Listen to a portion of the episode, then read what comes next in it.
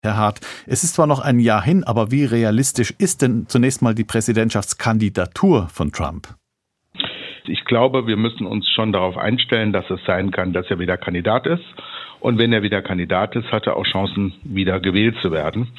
Es gibt zwar Stimmen in Amerika, die sagen, wir werden jetzt im Vorwahlkampf noch die eine oder andere Überraschung erleben, vielleicht sogar auf beiden Seiten völlig neue Kandidaten, jüngere Kandidaten der nächstfolgenden politischen Generation, zum Beispiel aus den Reihen der äh, Gouverneure, aber das ist natürlich Kaffeesatzleserei. Ich bin der Meinung, Europa und Deutschland sollte sich darauf vorbereiten, für den Fall, dass Trump wieder Kandidat ist und Präsident wird, damit wir äh, wissen, wie wir damit umgehen. Und wenn das dann nicht eintritt, ja, so besser. Ja, wir haben ja schon mal eine ganz schwierige Phase gehabt mit äh, Trump, der die NATO abschaffen wollte und die Vereinten Nationen sowieso ganz kritisch sieht. Wie können wir uns denn darauf vorbereiten, wenn wir das sollten? Wir haben auch von Trump gehört, er wollte Soldaten aus Deutschland abziehen, äh, was natürlich für unsere Sicherheit keine gute Nachricht gewesen ist. Trump war zu Beginn seiner Amtszeit äh, nicht besonders gut auf das Weiße Haus und auf die Arbeit im Weißen Haus vorbereitet. Das hat eine ganze Weile gedauert, bis er mit seinem Umfeld dann auch konkrete politische Programme umgesetzt hat. Ich vermute, das wäre jetzt anders. Er wäre deutlich besser vorbereitet auf die Amtszeit im Weißen Haus mhm. und wir müssen uns darauf einstellen, dass viel früher entsprechende Forderungen Amerikas kommen, etwa in der Sicherheitspolitik, aber vielleicht auch in der Wirtschaftspolitik und in anderen wichtigen Themenfeldern der internationalen Politik.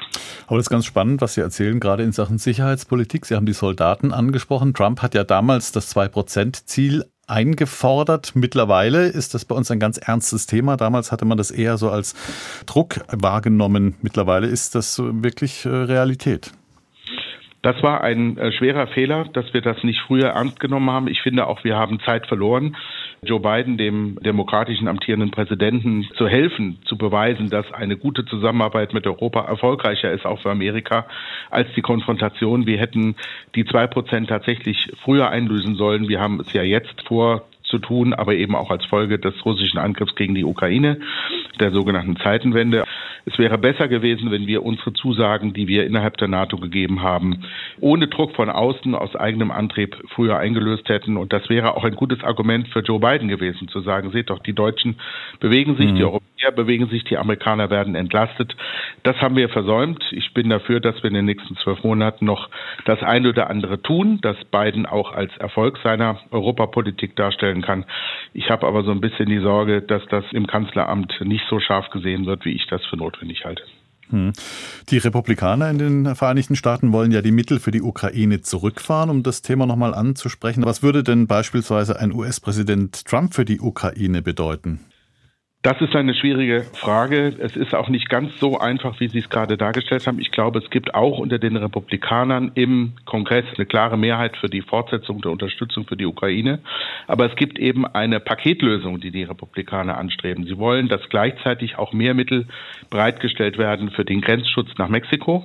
Und da müssen die Demokraten einen Weg finden, dieses Paket insofern ihrerseits zu unterstützen, dass am Ende ein Beschluss zustande kommt, dass die Hilfen für die Ukraine weiterlaufen. Aber es ist schon so, dass die Amerikaner insgesamt in der Bevölkerung eher der Meinung sind, man sollte weniger tun für die Ukraine. In der Politik sieht es meines Erachtens anders aus. Dort ist man klar für weitere Hilfen und dass sie vor allem sagen, es müsste mehr militärisch getan werden von Amerika, also Waffenlieferungen, Munitionslieferungen und den zivilen Aufbau der Ukraine. Das sei in erster Linie Aufgabe der Europäer. Da müssen wir uns schon darauf einstellen, dass wir unabhängig von der Frage, wer Präsident wird, äh, mehr unsererseits leisten müssen. Aber das ist gut angelegtes Geld. Denn wenn die Ukraine besteht im Kampf gegen Russland, haben wir viele Probleme nicht in Europa, die sonst auf uns zukämen, wenn Russland die Ukraine vereinnahmen, besetzen und als Marionettenstaat betreiben würde. Ich wollte ein Stichwort noch mal kurz aufgreifen. Sie haben eben schon von der Stimmung in der amerikanischen Bevölkerung gesprochen. Sie waren Transatlantikkoordinator der vorigen Bundesregierung und auch als Außenpolitiker. Jetzt haben Sie ja Austausch und Kontakt mit US-Politikern, mit Abgeordneten. Was hören Sie denn dort in Bezug auf Trump? Stellen die sich schon drauf ein? Ich glaube, das gibt auch bei den Republikanern weithin keine Begeisterung für eine Wiederkandidatur Donald Trumps.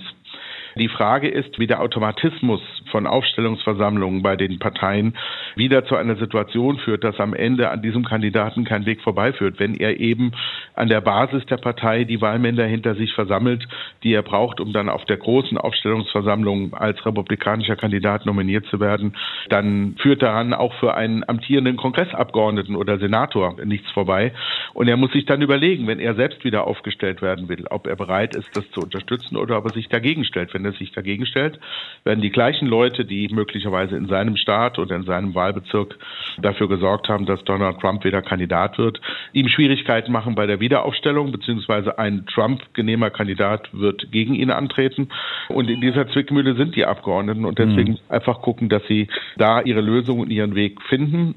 Aber das ist Kaffeesatzleserei und wir haben damals bei der ersten Wahl von Donald Trump mit unseren Analysen ziemlich daneben gelegen und deswegen bin ich auch vorsichtig, was die Analyse angeht im Blick auf die Wahl im November nächsten Jahres.